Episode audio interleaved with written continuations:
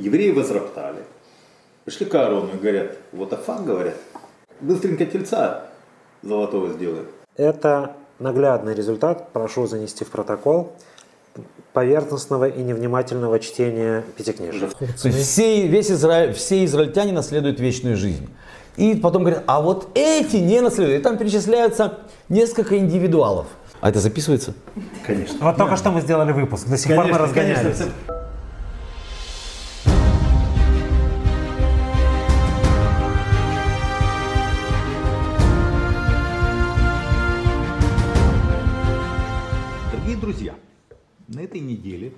Мы продолжаем наш видеоподкаст «Рая Израиль», в рамках которого мы обсуждаем недельную главу Торы. Недельная глава Торы Китиса на этой неделе. Мы собрались здесь. Я Олег Гульянский, человек, который с детства интересуется э, еврейской религией, историей и культурой. Рав Йосеф Херсонский, самый ортодоксальный раввин-хипстер в мире и глава э, синагоги Jewish Point в Сароне, Тель-Авив, святой город. Историк, доктор исторических наук, историк панк и профессор безумных треков по Ближнему Востоку Михаил Туваль. Десятки веков евреи каждый год из недели в неделю читают Тору. Для религиозных людей она обозначает текст, полученный напрямую от Всевышнего. Для нерелигиозных людей она обозначает древнейший, один из древнейших литературных памятников и свидетельство эпохи. Зачем нам нужна Тора сегодня? Зачем она нужна не только религиозным евреям и не только евреям, а всем людям, так сказать, всему прогрессивному человечеству? Итак, глава Китиса. Йоси, о чем речь в этой главе? Евреи э, и вместе с ними еще не евреи, которые вместе с ними вышли из Египта, они чувствуют себя не то брошенными, не то потерями, не то потерянными. Есть э, сказочные мидраши, которые говорят, что э, сатана показал им гроб Моше, который ангелы проносят по небу. Э, и у них было ощущение, что Моисей умер, и они, они остались брошенными. И тогда они создают золотого тельца. Эм, то ли по привычке, потому что с тельцами они были знакомы из Египта, то ли потому что они хотели найти замену Моше. Из нюансов мы видим, что когда Бог говорит э, Моше, иди спускайся, твой народ, который ты вывел из Египта, он создал себе идола, э, они скорее говорят о том, что Моисею нашли замену, а не Богу нашли замену.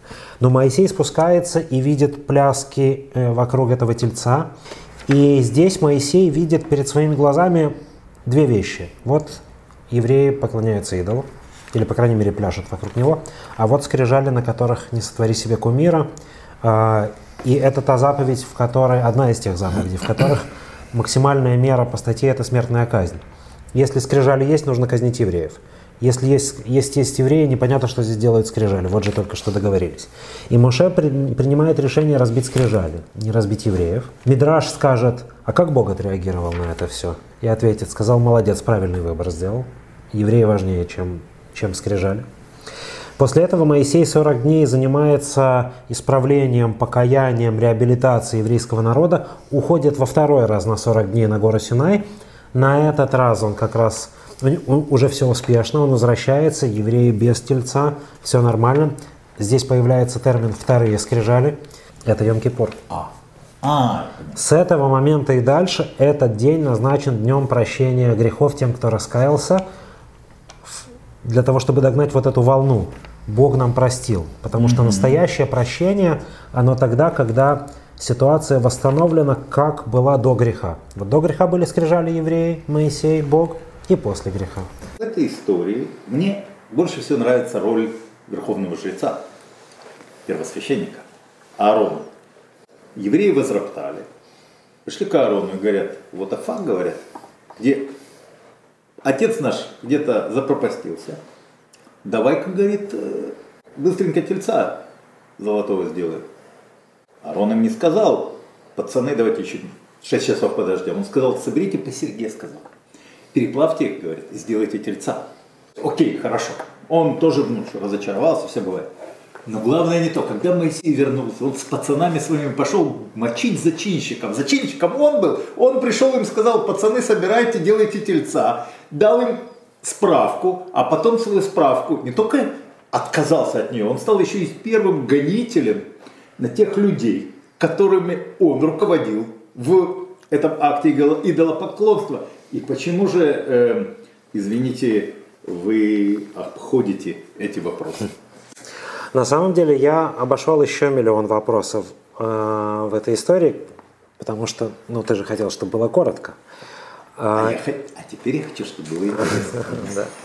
И я упустил все детали, которые не являются, на мой взгляд, э, главными существенными в теме Золотого Тельца, потому что история с Аароном – это важная тема, но в другой области. А то, что ты описал, это наглядный результат, прошу занести в протокол, поверхностного и невнимательного чтения Пятикнижия. У меня просто другое. Знаешь, как Мейр Шалев, который читает э, Танах, потому что он как, как, э, как художник, как писатель, да. он ищет драму. Да. И это драма. Потому что э, линейная история про то, было так, потом так, так, так, так, так, это одно. Но тут у нас есть как бы ответвление сюжета, в котором есть поведение настолько возмутительное, про это целый сериал э, «Игры престолов» делают, про вот такого вот рода поведения, о том, когда человек сначала, это брат его, он кинул брата, возглавил э, восстание против брата. А когда брат оказался, что он живой, он быстренько возглавил подавителя этого восстания. И неужели ты мне хочешь сказать, никакой мидраж, никто, ни Талмуд, ни вот этот корпус литературы решил эту тему замолчать, сказать, что мы неправильно просто прочитали, вы не так все поняли. Эта история, она про лидерство. Эта история, она про ответственность. И эта история про лимиты лидера и возможности лидера отвести куда-либо народ. Когда ты его читаешь как роман, как картину, как музыку слушаешь, ты сталкиваешься с не очень знакомой для себя историей, потому что ты немножко из другой цивилизации, из другого времени. И осознанно или неосознанно все лакуны заполняешь собой. Другими словами, только что ты описал не Аарона, а Олега Ульянского. Конечно. Если эти тексты читать внимательно, не с позиции «я дополняю собой», то ты вдруг видишь, что помимо того, что Аарон почему-то занял странную позицию, а еще ты видишь, что он никогда ни, и нигде не был за это порицаем, ни Богом, ни Моисеем. Ну, там есть фраза «ты развратил народ», «Арон развратил народ», но это мелочи по сравнению с тем, чего бы он заслужил, если все так, как мы читаем. Есть предание, которое э, расставляет на свои места э, какие-то вещи, создает еще больше новых вопросов, но на этот вопрос отвечает. Он говорит так, что картина была следующей. Э, когда евреи решили создать золотого тельца, Моше нету, ну вот Аарон, пришли к Аарону. Хор, племянник Аарона, а он выступил против евреев, и его убили. И тогда Аарон понял, что выступать э, сейчас против толпы – это не путь. И он решил, как говорится, не можешь победить – возглавь. Он решил возглавить, чтобы замедлить. Что, а что он предложил? Он предложил людям попросить у жен свои украшения. Да. Он попросил а, а, вот, а это что? Это самое такое банальное, самое напрашивающееся? Наоборот, это самое медленное, самое тяжелое. Это худший способ краудфандинга и фандрейзинга – это попросить снять с жены те украшения, которые ты подарил ей на годовщину свадьбы. Мидраж говорит, что он решил замедлить всю эту историю для того, чтобы дождаться Моше, потому что он чувствовал, что его лидерская сила такая же, как Хура, не в состоянии остановить евреев. А у Моисея может хватить. И поэтому он решил возглавить, чтобы замедлить, чтобы дождаться Моисея. Но процесс пошел невероятно быстро. И это очень важный еще один урок лидерства во всей этой истории в том, что э, иногда ты э, ставишь или хочешь привести людей куда-то, и ты понимаешь, ну ты не можешь. Ну, ты можешь об этом говорить, но ты не можешь. Иногда люди ведут тебя таким потоком такой энергии, что ты только успеваешь хвататься, чтобы удержаться, а, а процесс идет значительно быстрее. И это урок об этом. Очень интересно. Очень, очень интересно. Очень интересно. Но возвращаясь к главе Китиса, есть три важные большие темы. Одна уже заявлена – золотой телец, грех и его покаяние, и покаяние в этом грехе. Есть тема краудфандинга, то есть общественного сбора по полшекеля для того, чтобы создать храм, про который сказано, богач не имеет права дать больше, бедняк не имеет права дать меньше. И вместе с этим заодно это используется для пересчета евреев. Отсюда мы узнаем, что евреев по выходу из Египта 600 350 взрослых мужчин, то есть старше 20 лет. И третья тема – это тема, которая не так много места занимает в Торе, но очень много места занимает в искусстве по мотивам Торы. Это светящееся лицо Моисея. Он, он надевает ткань на лицо для того, чтобы... Не слепить. Да. Э, даже смешно получилось э, на иврите луч э, – это керен. И то же самое слово амоним – это рог. Поэтому некоторые люди, которые к Торе подходили, не обладая контекстом, они изображали Моисея на этом этапе с рогами. Плохо знали иврит. Это Тут я с тобой абсолютно- поспорю. И И Моисей, ну, мы говорили об этом, что Моисей, когда спускался, сказано там Коран ор панав, да, то есть, ну, э, можно перевести это по-разному, но на иврите керен и э, однокоренные слова, керен, однокоренные, да, имеют и разные значения, как вы, мы все знаем, да, то есть это, во-первых, керен это рок, но также керен ор, да, керен шемеш это луч. То есть, к- конечно, конечно, ну, проще всего перевести этот текст, что с- э, лицо его светилось, да, а луч есть еще света. любимое слово Керен, которое мы вот Луч солнца, очень любим. Нет? Керен, фонд, фонды, фонд, фонды. да.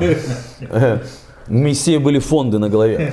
Э, Так, Один э, фонд Ротшильд, а другой э, Новый Израиль. Керен и Исода, Керен. Но э, то, что у него были там сформировались рога из света, это на самом деле еврейская традиция. Ну, то есть она, в общем-то, нам известна из вульгаты, то есть латин, латинского перевода Библии, который был сделан Иеронимом Блаженным в конце IV века. И он там написал, что, значит, когда Моисей спускался, сформировались у него рога. И э, это мы видим в искусстве э, и так далее. Но суть в том, что э, многие считают, что это, дескать, христианская традиция, потому что этот малограмотный монах не знал иврита. Это видим на еврейских иконах. Да, иврит он знал прекрасно. и Еврейские иконы учился. это сильно сказано. Еврейские иконы, если ты, Ничего не путаешь. если ты посмотришь наш предыдущий видеоподкаст, то он как раз проиллюстрирован еврейской иконой, которую я фотографировал в еврейском музее в городе Тебя складень классический, Мизрах. Ну-ка, Мизрах с Моисеем, со скрижалями, и он с рогами, которые полурога, полулучи, но, Ну, они понятно, ровно такие понятно, что это Ну, подражание окружающим людям. Окей, но, дело, но, они, но, да, но традиция... У них не было трудностей но перевода. то, то, что интерес- Рога света, вот здесь я близок к тому, чтобы с тобой Не, ро- понятно, рога света, так они Да, везде рог- рога да, света там. да. Вот, но дело в том, Но что... есть те, которые с рогами рог. Но, это, же, это же лежит гораздо более глубокая вещь. Мы сейчас перейдем к тельцу. Ну, это сейчас тебя порадую. Потому что ты все время спрашиваешь про контекст. Так вот, дело в том, что в Передней Азии древней, если у тебя есть рога, то ты бог. Конечно, я это знаю. То есть у нас все эти Он шлемы, богословие, шлемы конечно. богов, у них все есть рога. Конечно. Есть рога на картинке, более, бог. того, более того, я хотел тебе следующий вопрос задать. Есть же традиция, или по крайней мере, э, э, есть свидетельство о том, что Яхве был тельцом. О, вот сейчас к этому придем, да. Да. Но, но для того, чтобы закрыть эту тему, в Пятикнижии э, есть такая фраза. Бхор шоро адарло, векарней раем карнав, баэм амими ногах яхдава в когда описывается сила, Да. она иллюстрируется как сила рогов быка, которыми человек как бы бодает. И Рамта Корни поднял Да, рог мой, возвысил да, рог мой, да. Керен Ешии, рог моего Да, то спасения. есть такая, такая образность, она присутствовала, безусловно, тогда, в те времена. Миша, расскажи, пожалуйста, исторической точки зрения события, описываемые здесь, в отличие от предыдущих, где много описаний, здесь прямо экшен. Крайне интересная э, недельная глава. Тут много э, вещей, которым можно посвятить и кучу времени. Обсуждению тут же у нас и вот запрет варить и козленка в молоке матери. И что из этого потом развилось. Замечательное место, где, значит, и говорит и Бог Моисею, «Вайомер Адунай Муше кахлеха самим». Это очень любят израильтяне, этот стих. Э, Но тут так... Ты тут- хочешь тут- поговорить тут- об этом? э, э, Я хочу, а я, а- а я хочу поговорить об этом. Храм в Араде, который раскопали, который датируется там, 9-8 веком до новой эры, который, видимо, был закрыт во времена царя Хискияу, во время его реформы, там нашли два алтаря. Значит, перед, собственно, входом в святое святых. И вот недавно установили, раскопали его уже давно, но установили, что на алтарях, на этих там, они для воскурения, не для жертвоприношений, нашли остатки каннабиса. То есть уже где-то в 8 веке до новой эры, возможно, раньше. То, что тут сказано «Вайомер Адунаэль Мушеках Лехасамим», так, видимо, оно и было. Вот. То есть, То есть э, ты хочешь сказать, один достоверный факт ты обнаружил в Пятикнижии? Да. Как историк. Нет, тут Я много, ученые, тут много нет, достоверных нет, фактов, сейчас о них поговорим. Шутки шутками. Я поддерживаю тему этой шутки. Но вдруг слушатели нас э, не знают. Самим на том языке это значит благовоние. Благовоние, конечно, да. да. Благовоние. Золотой телец. Тут в 32 главе рассказывается, значит, э, следующее. сказал Господь Моисею, ступай, сойди, ибо развратился народ твой, который ты вывел из земли египетской. Скоро уклонились они от пути, который я заповедовал им, сделали они себе тельца литого и поклонились ему, и принесли ему жертву, и сказали, вот божество твое, Израиль, которое вывело тебя из земли египетской. Если мы открываем э, первую книгу Млахим или третья книга царств, то, что будет на русском, в 12 главе мы читаем «И говорил Яровам в сердце своем, царство может опять перейти к дому Давидову. Если народ сей будет ходить в Иерусалим для жертвоприношения в доме Господнем, то сердце народа всего обратится к государю своему, к Раваму, Яроваму, царю иудейскому, и убьют они меня, и возвратятся к Яроваму, царю иудейскому». И посоветовавшись, царь сделал двух золотых тельцов и сказал народу, не нужно вам ходить в Иерусалим, вот боги твои, Израиль, которые вывели тебя земли египетской. А дальше сказано, и поставил одного в Бейтеле, а другого в Дане. Когда раскололось царство э, объединенное после смерти Соломона, был царь Давид, который правил э, всем Израилем, то есть 12 коленами. Был Соломон, который правил всеми 12 коленами. Да, кстати, насчет ну, датировки мы говорим про 10 век. Угу. Да, первая половина 10 века. Я рассказываю содержание Танаха. Я То, что ученые говорят насчет Я всего понял. этого, тут много вопросов, но мы следуем э, этому нарративу. Угу. То есть, когда Соломон согрешил и стал идолопоклонником, завел себе кучу иностранных жен, то Бог э, сказал, что он его царство отберет у его потомков, оставит ему, соответственно, только колено Иуды и колено Бениамина. То есть это южные колена, южные э, племена Израиля, а остальное э, отойдет к другому царю.